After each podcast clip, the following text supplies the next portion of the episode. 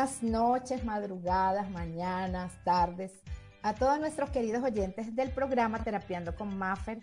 Gracias por conectarse, por sugerir temas, por estar pendientes de este programa que es un pequeño espacio para ustedes con todo el cariño y con el propósito de caminar juntos y explorar nuevas formas de vivir esta realidad. Nos toca que no es ni buena ni mala, simplemente es la realidad y cada uno la va construyendo también. Hoy un programa, como siempre, con unos invitados súper especiales. Tenemos a la señora Gabriela Rodríguez, venezolana viviendo en Utah, eh, que nos va a contar y va a hablar un poco de todo lo que ha sido su vida como migrante, su experiencia, la de su familia. Y también aquí a uno de los fundadores y director de la Alianza Venezolana en Utah, el señor Víctor Hugo Pinilla Cos. Un hombre muy sencillo que se ha dedicado a hacer muchísima labor social y que estamos agradecidos de que nos acompañe hoy porque sé que él ha sido un promotor de todos estos migrantes, no solo venezolanos, sino latinos. Y como yo sé que este programa es para nosotros básicamente, pues Hoy vamos a deleitarnos un poco con esas experiencias, con esos procesos, con esas sugerencias que estos queridos invitados nos pueden brindar. Así que, bueno, bienvenida Gabriela, un saludito aquí para los oyentes que están conectados desde muchos lugares de Latinoamérica. Ah, el micrófono está apagado. Bueno, hola a todos en esta tarde, noche casi. Gracias, Mafe, por la invitación. Y bueno, empecemos. ¿Qué es lo que vamos a hablar? bueno, Víctor Hugo, eh, ya aquí un saludito aquí para nuestros oyentes. Si es que me pueden escuchar. Si lo escuchamos, a ver.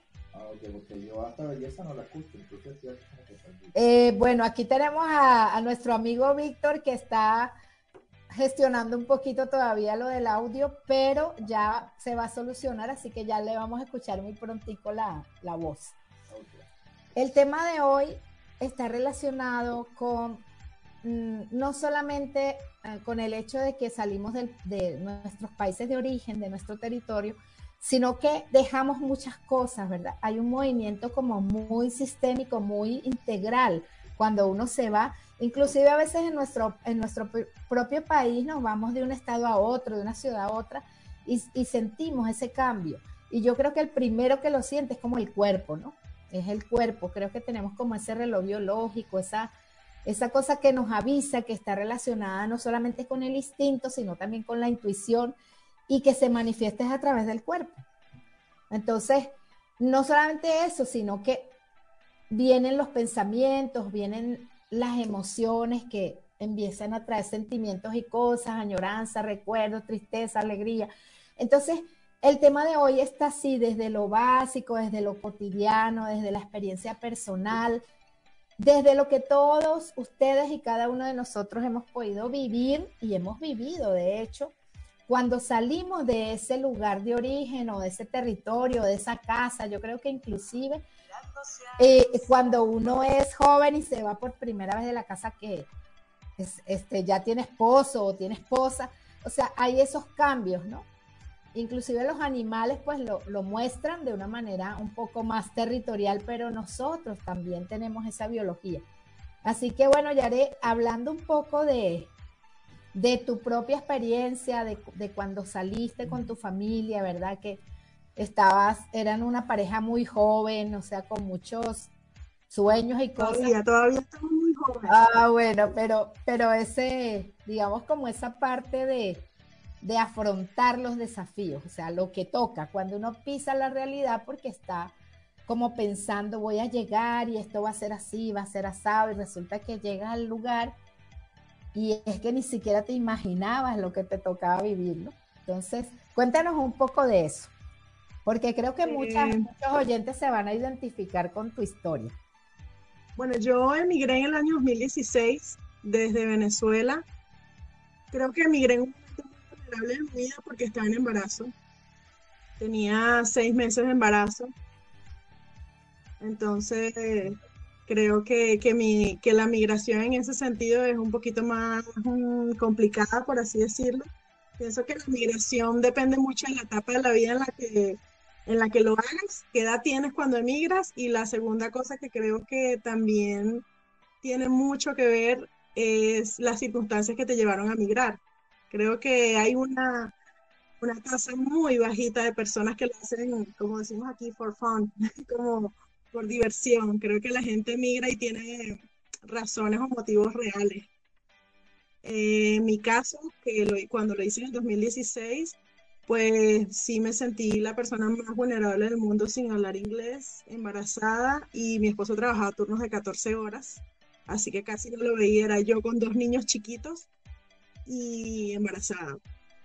Entonces, eh, te puedo decir que pues sí, es un, es un choque al principio. Hay muchas expectativas y piensas que a durar para siempre, pero, pero no es. Definitivamente la adaptación llega, la gente buena se consigue y, poco a poco pues logras crear tu propia comunidad, hacerte parte, te mezclas y ya te sientes una más. Pero cuéntanos como un poco más detallado eso, precisamente de eso que tú hablas, que fue para ustedes como el desafío mayor, ¿no? Que tu el desafío mayor para mí como para mi esposo Daniel, creo que fue el momento del parto de nuestro bebé, donde él pidió permiso por dos horas para poder estar en el parto de su bebé y fue ver a su hijo nacer y decir, chao, bye, porque tengo que ir a trabajar. Y yo me quedé tres días sola en el hospital sin una mamá, una hermana, una tía, una abuelita, alguien no había absolutamente nadie. Ay Dios, bueno, me no tú sola viviendo un momento en donde tú esperas que eso no suceda porque tú esperas que, en ese momento tener todo el apoyo posible, pero estás en un país donde ni la enfermera te entiende. Entonces creo que esa fue la, la parte más complicada al principio. ¿Qué le dirías tú a todas esas mujeres, a todas esas parejas, a todas esas personas que han llegado aquí y que están como comenzando con ese proceso, esos desafíos que creo que hay, hay como un grupo numeroso de personas con ese tipo de situación, ¿no? De hecho, estaba viendo en un grupo que hay muchas mujeres jóvenes con niños muy pequeños o embarazadas pidiendo inclusive apoyos, ayudas. Y una de las cosas es que tenemos también aquí a Víctor Hugo, que también le ha tocado y es uno de los promotores que aquí en Utah para hacer eventos para recoger donativos y todo eso. O sea, yo lo que quisiera con este programa es poder dar a conocer un poco eso, ¿no? Que la comunidad, eh, eh, no solamente venezolana, sino la comunidad latina que está pasando situaciones y muchas veces no ve qué va a hacer, porque cuando uno está metido en el paquete, como que no ve, como que está en un círculo en donde llega al punto y vuelve al mismo lugar, ¿no? No se puede subir como a un primer piso y mirar para allá. Y, y creo que este como este espacio hay muchos y como la, ah, digamos, como la alianza, hay otras mm, fundaciones, organizaciones, como tú, que también eres una persona que ha ayudado y ha orientado muchísima gente, no solo de tu familia, de hecho a ti te buscan mucho por eso, porque compartes todas esas cosas que, que te han ayudado a ti a hacer comunidad. Entonces, ¿qué podrías decirnos? Porque ahorita ya tenemos en línea, tenemos a nuestro amigo Víctor Hugo. Así que ya dinos tú tu, sugerencia y pasamos con él. Mi sugerencia y la, y la sugerencia que más me ha ayudado a lo largo de mi migración ha sido escuchar. Escuchar de las personas que ya transitaron ese camino, escuchar a las personas que saben de lo que hablan y dejarme guiar. Creo que eso ha sido gran parte de, no tropezar mucho y de hacer la adaptación menos traumática, por así decirlo. Eh, creo que las primeras dos sugerencias que me dieron las personas que me recibieron en este país fue aprende el idioma y lo segundo fue eh, adopta eh, no solamente las personas en tu corazón, sino las tradiciones de este país. Respételas y agradecelas porque te están brindando un nuevo hogar. Y esos dos consejos los mantengo hasta el día de hoy. Me costó muchísimo aprender el idioma hasta que por fin lo logré. Y en la adaptación me encanta. Y creo que a mí me encanta celebrar todo, así que me encantan todas las celebraciones. Yo celebro desde el Halloween hasta el 4 de julio, o sea, yo celebro todo, me encanta. Todo, todo, todas las celebraciones me encantan.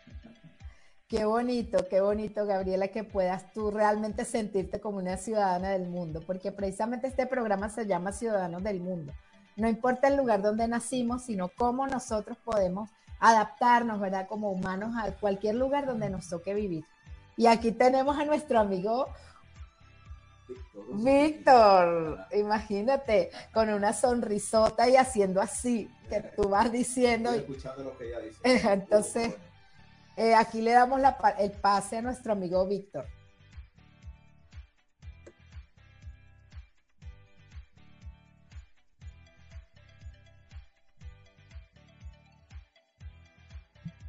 Ahora sí me escuchas.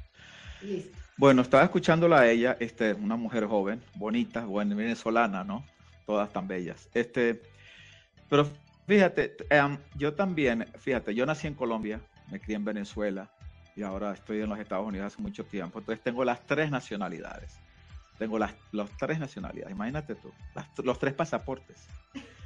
Entonces, este, ahorita, fíjate, después de tanto tiempo, este, después de décadas, voy por primera vez a Sudamérica en 30 años que no he ido.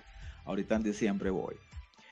Y este, estoy emocionado porque volver otra vez a poner mis pies allá de donde yo vengo, eh, esto tengo como que el corazón en la boca, ¿no? Porque realmente no sé cómo voy a encontrar a Colombia.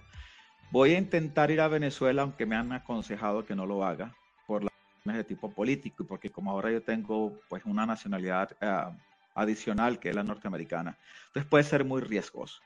Y como yo tengo tanto tiempo que no voy a Venezuela, a pesar de que la llevo en mi corazón, no, no, no estoy, al, no, no, creo que no voy a poder manejar bien por mis propios pies, el andar solo en Venezuela va a ser muy, muy riesgoso.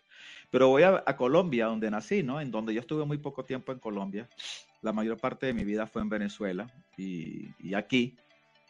Entonces, volver a tener las, las arepitas y la costa suramericana y la gente venezolana en Colombia que está viviendo y todo esto me tiene sumamente emocionado porque eh, no sé qué decirte, yo creo que la experiencia va a ser fantástica, fantástica, respirar el aire de Sudamérica, ver a mi gente, a mi familia, abrazarlos, wow, después de tanto tiempo. Entonces es mucha emoción. Pero lo que ella decía, ¿no? Pienso que sí, al lugar que tú vayas, pues haz lo que ves, que es lo que ella ha dicho.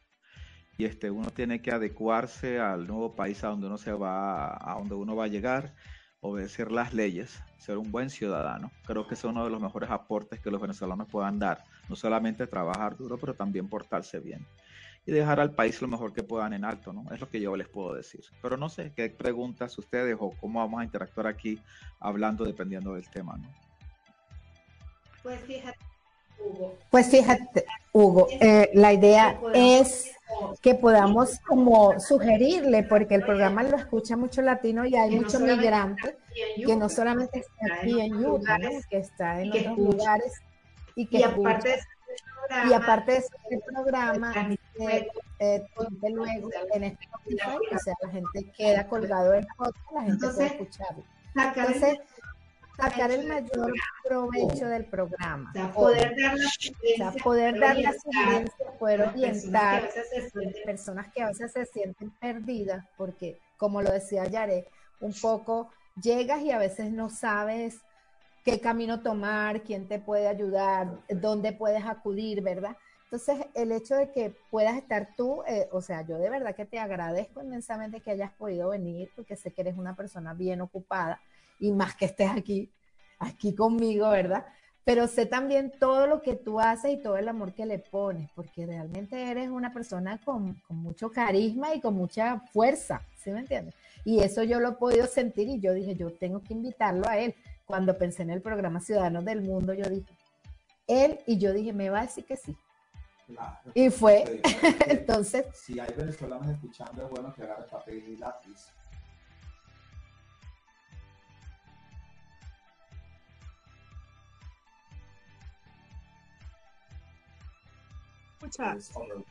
es, bastante, está fuera de control. es muy triste, pero la realidad de estas familias venezolanas que todos los días nos están llegando a Utah, mamás con sus esposos y sus niños, todos los días, buscando dónde comer, dónde dormir, dónde buscar abrigo, dónde buscar cobijo, dónde encontrar una cama.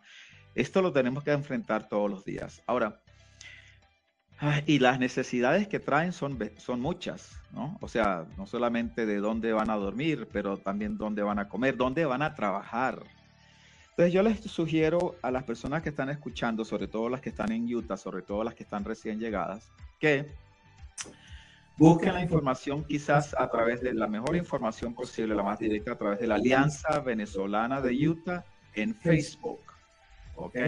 O buscar a Mayra Molina o Yesler Molina o mí, o, yo, que soy Víctor Hugo Pinilla Cox, a través de la Alianza Venezolana de Utah y comunicarse, mandar mensajes ah, con las preguntas que tengan. La Alianza Venezolana de Utah, nosotros hacemos todas las semanas eventos, no solamente de caridad, pero de información, de educación, de guía, de asesoramiento y tenemos, digamos, escritorios legales para este tipo de programas, de, talleres que hacemos, usualmente los fines de semana, y convocamos a los venezolanos a que vayan, ¿no? Y que se informen y que lleven papel y lápiz. Y ahí tenemos los abogados y que los van a guiar, sentarse con ellos a hablar, dependiendo de cada caso.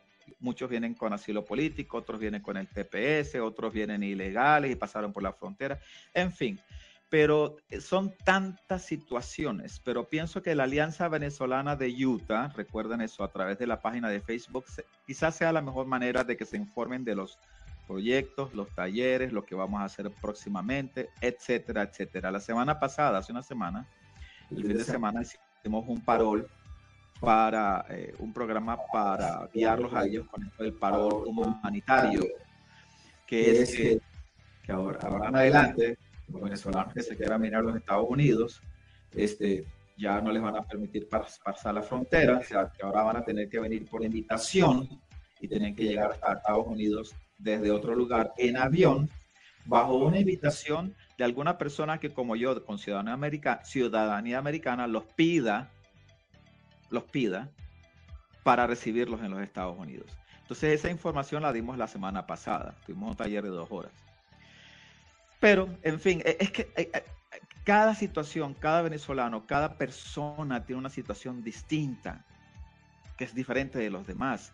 Una persona, por ejemplo, la semana pasada, que es un, fíjate bien, un señor venezolano humilde, fíjate bien cómo es la cosa, Mafer, humilde, pasó por la frontera solo. Es un señor como de 60 años.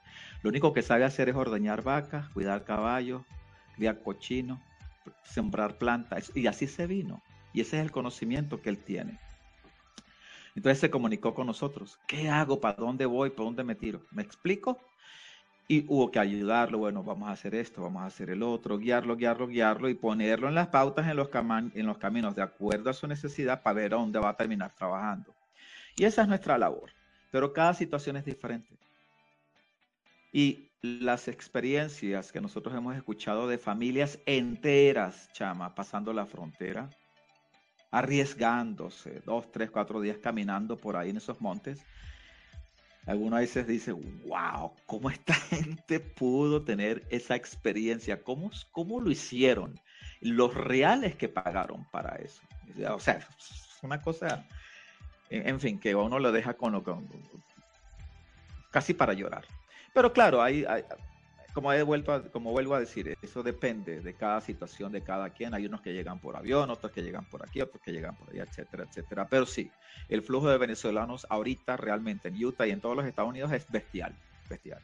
Es realmente increíble. Pero bueno. Fíjate que estoy escuchándote y bueno, sí, también lo, lo sé porque digamos que yo soy parte de esos migrantes. También me ha tocado lo mío. A todos nos ha tocado. Eh, pero, más allá como de la historia personal de cada uno, yo siempre he pensado que el ser humano internamente tiene que trabajarse. Claro. Tiene que construirse más que los desafíos y la realidad que le toque vivir afuera. Y un poco esa es la labor a la que yo me he dedicado, no solamente y el programa también este, eh, tiene un poco ese fin, ¿no? Eh, ¿Me escuchas? Sí se me escucha. y solo que, como están en el mismo lugar, cuando uno habla, el otro tiene que apagar el micrófono para que se hace eco. Ah, ok. Tiene razón. Entonces, lo que te estaba, lo que te quería, o lo que les quería decir a ambos era eso, o sea, esa, mm, digamos, esa formación interna, esa construcción interna que uno vive en base a los desafíos, a las experiencias, a los duelos, porque todos hemos pasado por eso, ¿no? En base a, la, a las cosas que la realidad trae. Yo digo las cosas que la realidad trae porque la realidad es para todos y cada uno la mirará con su cristal, ¿no? Pero la realidad siempre, lo repito, no es ni buena ni mala. O sea, es la que hay. Ella no elige hacer esto con este o, con el otro. Pero sí es muy importante cómo yo asumo el desafío. Tú echas en la historia del Señor, ¿no? Que era humilde, que ta, ta, ta, ta. Pero el Señor estaba aperturado a buscar cómo construirse, a buscar qué hacer. ¿sí? O sea, ante el desafío él estaba en acción. Sin embargo, yo veo y siento que a veces las personas esperan ser como peso para otros. Están en esas situaciones, pero entonces llegan y no hablo solamente de, eh, de nuestros compatriotas. Yo también soy colombiana, venezolana. sí. Sino que hablo en general. Entonces tú escuchas el ayayay, el que yo sí soy de malas, el pobrecito, el no sé qué. Entonces creo que es como eso, como poder despertar un poco, poder decirle a aquellas personas que están ahí escuchándonos que a lo mejor están realmente en una situación complicada, en un conflicto, y a uno, como dices tú, a veces le provoca ponerse a llorar. Pero ¿qué vas a hacer con eso? Pues sécate las lágrimas y sigue porque tú sabes, Víctor, que a cada uno de nosotros nos ha tocado nuestro propio desafío. Y creo que por eso a veces uno está encaminándose a poder ser como un poquitico portador de esa cosa que uno le ayudó a uno a salir, ¿no? Como decía Gabriela inicialmente. Entonces la idea es eso. O sea, eh, ok, hay ayudas, hay donaciones, se les pueden dar, hay información, pero más allá de eso, ¿qué formación para tener autoconocimiento, para aprender a lidiar contigo mismo? ¿Sí me, me copias? Entonces, es eso. Igual que se lo digo a Gabriela, ¿no? Gabriela hablaba un poco de, que le tocó sola en su, en su parto y todo eso, pero ella estuvo tres días, pero me imagino que fue un aprendizaje grande el que le tocó. Entonces, hablar, como interactuar un poco de eso, o sea, oye, despertemos, o sea, no es el ayayay, o sea, si yo me pongo a tenerle pesar a todo el mundo, como dicen vulgarmente, me jodí. Bueno, yo tengo mucho que decir al respecto, pero prefiero que ella siga, continúe en base a lo que tú has dicho y que ella ponga y cuando ya termine, pues yo poner Tienes que prender el micrófono. Yo entiendo lo para donde tú vas. Y este, prefiero que sea Gabriela ahorita la que le corresponda, pues decir qué es lo que ella piensa con respecto a lo que tú estás preguntando. Cómo Gabriela puede ayudar a la gente, no, con, calidad ni con esto, sino por sus propios pies. Cuando ya termine su exposición, pues yo entonces aporto la mía, porque por supuesto todos tenemos que aportar algo a los demás. Así que, bueno. Eh, claro. Bueno, en mi experiencia personal, eh, yo tuve que asumir casi todas las personas que venimos de Latinoamérica o que venimos de gobiernos latinoamericanos, siempre se da la carga al Estado, es decir, es el papá de Estado quien debe ver por mí, si mi hijo va mal en la escuela es culpa de la escuela, de la maestra que es mala, si no hay comida es porque el Estado no está haciendo su trabajo como debería y la responsabilidad nunca cae sobre mí. Cuando yo llegué a los Estados Unidos me di cuenta de que todo mi progreso era totalmente mi responsabilidad. Nadie tiene que regalarme nada, nadie está en el deber, el mundo no me debe nada. Yo tengo que trabajar por mis cosas y a donde yo sea que quiera llegar es por mis propios pasos. Hubo ayuda muchísima, muchísima al principio, claro que sí, pero no debe convertirse en un estilo de vida.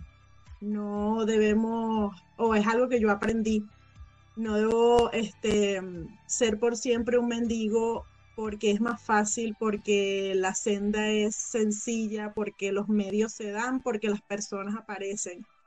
Este es un país en donde tú debes hacerte cargo y, y hacerte responsable. Nadie es responsable, eres tú. Entonces creo que sí está muy bien todo eso de las ayudas, porque todos lo necesitamos al principio. Solo le digo a las personas en general, no importa qué nacionalidad sea, eh, que la ayuda no se convierta en tu lugar de una estancia permanente, que sea algo provisional, porque así como pues como tú la usas y como como la necesitas ahorita, pues muchos otros vienen detrás de ti también la están necesitando. Entonces, eh, eso, hacerse, hacerse responsable de las cosas. Me regalaron comida. Recuerdo que la cuna de mi bebé la conseguimos al lado del, del bote de la basura, estaba como nueva. Y mi esposo agarró, le compró unos tornillos en Hondipo y teníamos cuna, una cuna espectacular. Eh, recuerdo personas llevarme un arbolito de forma anónima, un arbolito natural con regalos eh, para mis hijos. Nunca supimos quiénes eran. Eh, gift card de Target, de Walmart. De muchas maneras nos ayudaron, de todas las maneras que, que te puedes imaginar. Nos llegaron a pagar la renta. o sea, ayudas recibimos muchísimas pero no puedes quedarte ahí para siempre, porque es fácil, porque es sencillo y es lo que hemos aprendido, donde te sientas cómodo, quédate, donde te estén dando gratis, dale, ve todos los días, donde entonces esa, esa mentalidad o eso que traemos quizás un poco de, que, ha sido, bueno, nuestra idiosincrasia, porque no vamos a mentir, pero eso, dejarlo un poco y hacerte tú más responsable o tomar de, la mano tu destino tú mismo y decir, esto es lo que yo voy a hacer, esto es a lo que yo este, me voy a dedicar o lo que sea. Nos toca mucho reinventarnos, pega muy duro en el ego, claro que sí. Tengo trabajando ahorita conmigo, yo tengo una pequeña empresa de limpieza, es algo que comencé para ayudar a mi familia, no porque quería dedicarme a esto, pero gracias a Dios nos ha ido muy bien, sobre todo en este último año. Y te puedo decir que tengo empleado, dentro de mis empleados, un piloto de avión que habla tres idiomas, tengo una abogada que fue fiscal de la República en Caracas. He tenido médicos venezolanos y están limpiando. Entonces, la migración no solamente es eh, reinvertarte, sino también a veces meterte un poquito el ego en el bolsillo y saber que eso que eras ya no eres más. O por lo menos no puedes serlo aquí. Entonces, eso que eras y ya no eres más. Entonces, si no soy eso que soy. Y en ese momento de la migración, pienso que, a todos nos pasa de que, bueno, yo era esto, pero ¿y si no soy eso que soy? Y ahí es cuando digo que la edad es muy importante al, al momento de emigrar. Y cada edad yo creo que lo vive diferente. Yo he visto personas, tengo un chico trabajando 23 años que está pasando la bomba. O sea, él dice que llegó en la mejor edad de su vida, soltero. Él está eh, o sea, eh, con 150 proyectos en su mente como tengo un amigo que es médico cirujano, 63 años de edad, sus hijos están en edad adolescente, sus hijos más pequeños, pero tiene una hija de mi edad de 34 años, tiene ya es abuelo. Y él dice, ya, ya viví toda mi carrera, ya logré todo lo que quería lograr, migré y estoy picando tomates en un restaurante porque necesito hacerlo para la siguiente generación. Entonces migrar es un, es un precio que hay que pagar cuando tú migras pagas un precio emocional, económico, físico. Tengo 15 kilos de más de que cuando llegué. Entonces, migrar tiene un precio, migrar definitivamente tiene un precio, pero creo que de entre todas las cosas, cuando tú sales de tu país, o una de las cosas que a mí me ayudó a salir y yo no tengo, te lo prometo, ningún tipo de, de, mal sentimiento hacia mi país, porque yo lo vi con amor, con agradecimiento. Yo me despedí, yo no me fui con dos maletas de odio y de rabia porque me tengo que ir. Yo me fui porque me voy, es una decisión familiar, personal, nos vamos. Y, no es que no mire atrás, todo lo contrario, creo que seguí mirando atrás tanto tiempo que me traje a toda mi familia. Pero eh, lo, que, lo que quiero decir con esto es cuando vienes aquí, el único responsable de tu futuro y de lo que venga de aquí en adelante eres tú. No puedes decir ningún gobierno, no puedes decir las circunstancias, no puedes decir es que esto, es que aquello, eh, no, eres, eres, tú. Pues Gabriela, qué bueno que has podido contarnos toda esa experiencia, todo ese proceso y sobre todo el fruto de eso, ¿no? Que es una mujer joven con mucha madurez, aunque estamos hablando también de unos poquitas libras de más que yo también las tengo, pero bueno, eso es lo de menos, eso también se puede equilibrar. Y aquí tenemos a nuestro amigo Víctor, pero vamos un momentico a una pausa musical y vamos a regresar con más de este programa, Ciudadanos del Mundo.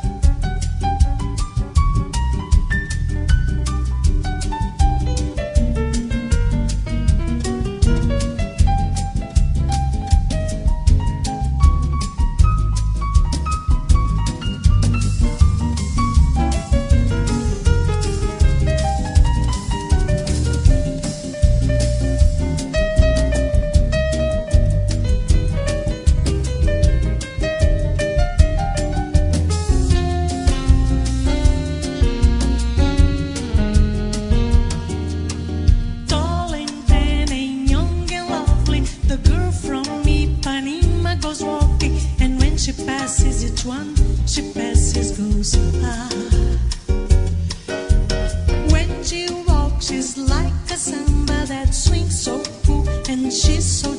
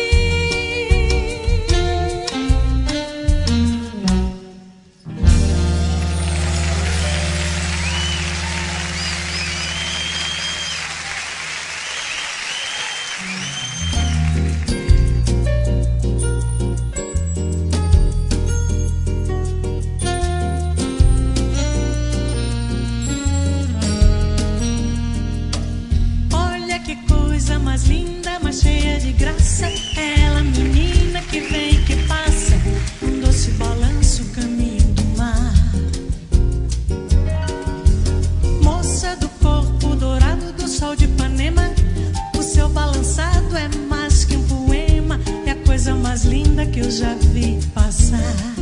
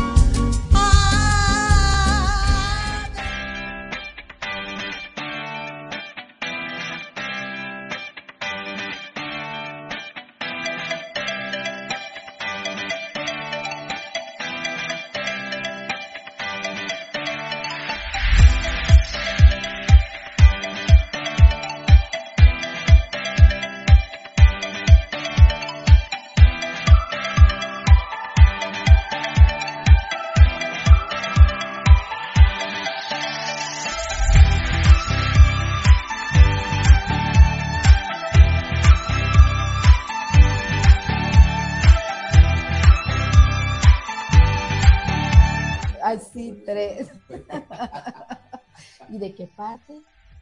¿Tu familia? bueno, yo nací en Caracas. Bueno, yo nací en Bogotá, pero me crié en Caracas. Mm. Pero Bogotá no lo conozco. Yo no conozco Bogotá. Ya vamos a entrar. Vas a entrar tú, ¿no? Acuérdate que apenas yo deje de hablar, prendes tu micrófono para que no haya eco. Ok. Sí. Sí. Estoy, Jonah, estoy. Ya estás. Bueno, amigos, eh, continuamos aquí con el programa Terapiando con Maffer, con nuestros apreciados invitados Gabriela Rodríguez y Víctor Hugo Pinilla Cose. Aquí Gabriela nos habló de, nos echó los cuentos, pues como estuvo muy bueno por ahí, vi medio, vi unos mensajes que me escribieron, que qué chévere lo que, lo que pudiste compartir. Mucha gente se ha identificado contigo. Y estamos con el director de la Alianza Venezolana en Utah, uno de los fundadores, y continuamos con este tema, Ciudadanos del Mundo. Así que nuestro amigo como un ciudadano del mundo que estábamos hablando que tiene tres pasaportes y que se la pasa del timbo al tambo. sí, qué rico, vale, qué rico. Eh, vamos, vamos entonces a, a escuchar aquí a Víctor. Bueno, este, gracias Gabriela por lo que has dicho. Yo creo que lo que has dicho es muy importante y sobre todo que la gente pueda aprender de tu propia experiencia, ¿no? yo considero que sí, lo que tú has dicho es, es, es, es, apropiado. Yo pienso que la gente tiene que entender que, para, que, que, que tienen que salir adelante por sus propios pies. Cuando yo vine a los Estados Unidos, yo vine con la actitud positiva, yo pensé, yo voy a comerme al mundo, yo a los Estados Unidos y voy a divertirme. Eso fue lo, primero, lo que yo pensaba a esa edad, yo estaba joven. Voy a divertirme, voy a pasarla rico, yo no le voy a pedir ayuda a nadie, yo no vine con la mentalidad de pedir ayuda, vine con la mentalidad de salir adelante, disfrutármela yo mismo y, y, por, y, en mis propios pies. Ahora, este, creo que los venezolanos, por quienes somos y porque la gente siempre nos tiene ahí en la mira, ¿no? Ah, este es venezolano, este es venezolano, esta es venezolana, ¿no? Oh, wow, estos son diferentes. Creo que tenemos una responsabilidad un poco eh, diferente, especial. Yo lo que les sugiero a todos los que están escuchando es que tengan siempre eso en cuenta. La gente los está mirando, la gente está viendo qué van a hacer, pero más allá de eso, yo pienso que lo que ustedes tienen que hacer es, primero, tener una actitud positiva siempre, de, de, de saber que si van a hacer las cosas bien, este, uh, háganlas bien, oren mucho. Si ustedes creen en Dios, recen mucho, oren mucho, pídanle a Dios pues que les ayude en los, en los pasos que ustedes van a seguir adelante por ustedes, por su familia. Pórtense bien, que eso es sumamente importante. No no vayan a transgredir las normas, no vayan a transgredir las leyes, no se vayan a comer una luz en el tráfico, no hagan estas cosas que en Venezuela eran muy comunes hacer. Entonces no lo hagan porque esto, esto les va a perjudicar. Creo que la, la mejor recomendación que yo les pueda dar es no darse por vencidos, tener siempre una actitud positiva dejar bien a su país, a usted como persona, a su familia, no cometa errores, no cometa, eh, no, no, no se coma la, no, no, no, no llegue aquí a comerse la luz roja como en Venezuela, a botar basura por la ventana como en Venezuela, no, no, no, aquí la cosa es muy diferente. Y estamos, aquí estamos bien monitoreados de paso, ¿no? Entonces, si te vas a portar mal y vas a seguir portándote mal y vas a seguir haciendo esto, en un momento, va a llegar un momento en que te van a echar la mano y vas a tener un problema serio. Pero vamos a hablar de las cosas positivas. Yo me siento muy feliz de ser venezolano, me siento orgulloso de ser venezolano. Yo le agradezco, aunque yo no nací en Venezuela, todo lo que yo soy y todo lo que yo tengo y todo lo que yo aprendí y lo que tengo yo aquí, se lo debo a Venezuela. ¿Me explico? Venezuela me dio a mí todo, es decir, lo que yo aprendí en Venezuela fue tanto y tan bonito y, es tan rico que eso es lo que yo estoy utilizando aquí en mi trabajo. Y lo bueno es que en mi trabajo se están aprovechando y se están beneficiando de lo que yo aprendí en Venezuela. Imagínate tú. Entonces, yo soy lingüista, yo trabajo como lingüista para el, estado de Utah y también soy parte de una organización lingüista que se dedica a ayudar en, momentos de emergencia en los Estados Unidos. Si es que hay un momento de emergencia, yo voy a ser un lingüista que voy a estar allí eh, ah, bajo esta organización que depende del Ministerio de la Defensa. Pero la cosa es que todo lo que aprendí, el portugués que yo escuchaba en la esquina en Caracas, ¿me explico? Y el español que escuchaba yo en la esquina en Caracas, y el colombiano y el italiano y esto, aunque tú no lo creas, aunque tú no lo creas, es lo que es lo que me ha hecho a mí salir aquí adelante, increíble como lingüista. Pero sí pienso que los venezolanos tienen que entender una cosa. Primero, adaptarse, lo que ha dicho Gabriela. Adáptense al lugar donde están. No vayan a estarse comiendo las leyes, ni vayan a estar haciendo cosas indebidas como en Venezuela, que teníamos esa manguangua y esa, tú sabes, esa conchupancia. Y aquí yo voy a hacer lo que me dé la gana, el papá Estado, que me va a dar todo. Aquí la cosa es muy diferente. Entonces, válganse por sus propios pies, busquen su trabajo, sean responsables, sean personas serias y honestas, decentes. Y, en base a eso, y con eso en mente, ustedes van a salir adelante, pero bestialmente. Y se los van a apreciar y los van a considerar y los van a respetar. Eso es mi consejo para ellos, ¿no? Entonces, es lo que yo les puedo decir. Y creo que un poco creo que un poco tampoco, también es como el, el, lo que te ha permitido estar donde estás, ¿no? Porque algo bien importante es tener un poco de congruencia a veces con lo que nosotros pensamos, decimos y hacemos, que no es fácil porque hay situaciones en las que uno realmente está bien loco, ¿no? La mente te dice una cosa y terminas haciendo otra. Pero específicamente en eso de, la parte conductual, ¿no? del respeto sobre todo al territorio donde estás, de agradecer, que lo decía un poco Gabriela, eso lo, también lo he tenido yo en mente y se lo he inculcado a mi familia, ¿no? Que creo que el agradecimiento es una cosa impresionante. Y lo digo en mi caso porque, como te decía ahorita entre bastidores, yo he sido sumamente bendecido con muchas cosas y a veces me asombro, ¿no? Porque a veces uno dice, oye, ¿cómo es posible que yo merezca todo eso, ¿no? Porque está como esa cosa de que uno a veces se desvaloriza y dice, ay, no sé. Sin embargo, creo que son las acciones lo que hacen que haya un resultado. Entonces, esa ley de causa y efecto siempre va a estar. Y en mi caso, lo que pienso sobre los errores, yo creo que los errores uno los comete, pero hay leyes y cosas en donde uno ya está sobre aviso. Entonces, los errores que uno puede cometer son cosas con la vida de uno, con decisiones o cosas, pero no con, eh, digamos, situaciones muy puntuales como es las leyes de tránsito, las normas y las cosas que se viven en un país. Así que bueno, fíjense ustedes, este programa se acorta tan rápido, ya nos quedan siete minutos. Siempre me dicen, ay, esto se va muy rápido. Y quiero aprovechar estos siete minutos pues para que ustedes dos, que son mis invitados hoy de lujo, se despidan y bueno, nos dejen ahí, tú sabes, una, una pequeña, eh, nos han dado mucho, ¿no? Con todo lo que compartieron, pero una pequeña despedida, como un tic de despedida. Entonces vamos a darle la palabra a Gabriela y tiene sus tres minutos solamente para que le queden los otros tres minutos. Bueno, yo hablo poquito y rápido. Em, bueno, rápidamente una lista chiquitica de las cosas que puedan ayudar a las personas que no solamente vienen llegando, sino a las que están pensando quizás en emigrar o venir a vivir a los Estados Unidos. Construyan una comunidad, no estén solos, no se aíslen, construyan una comunidad, busquen amigos, busquen hacerse parte, quizás al principio de las personas que hablan su propio idioma o que hablan este otro idioma, pero hagan una comunidad, siéntanse en casa, busquen esa familia que quizás no tienen, que a veces se convierten, esos amigos se convierten en familia. Construyan una comunidad, aprendan el idioma. Una persona que todavía no habla inglés y acaba de llegar no puede pasar cuatro horas viendo Netflix. Su prioridad es aprender el idioma. Hasta que usted no aprenda el idioma, no puede estar escuchando reggaetón en el carro. Primero aprenda el idioma, después tendrá tiempo para perderlo viendo una peliculita en Netflix. Eh, respete las leyes, respete las leyes de este país y, te irá bien.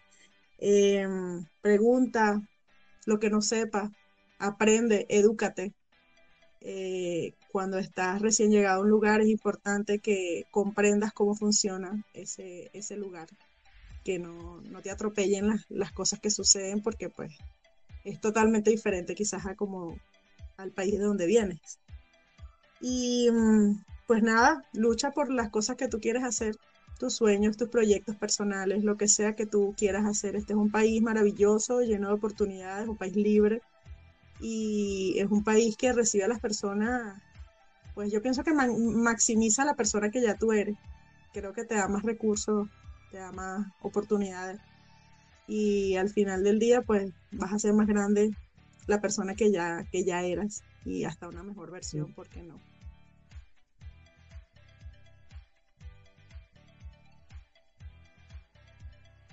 Sí, bueno, gracias Gabriela por esas palabras. Realmente es como un resumen pequeñito de, la idea del programa, de que podamos dar un aporte, ¿no? Para que las personas se queden con algo.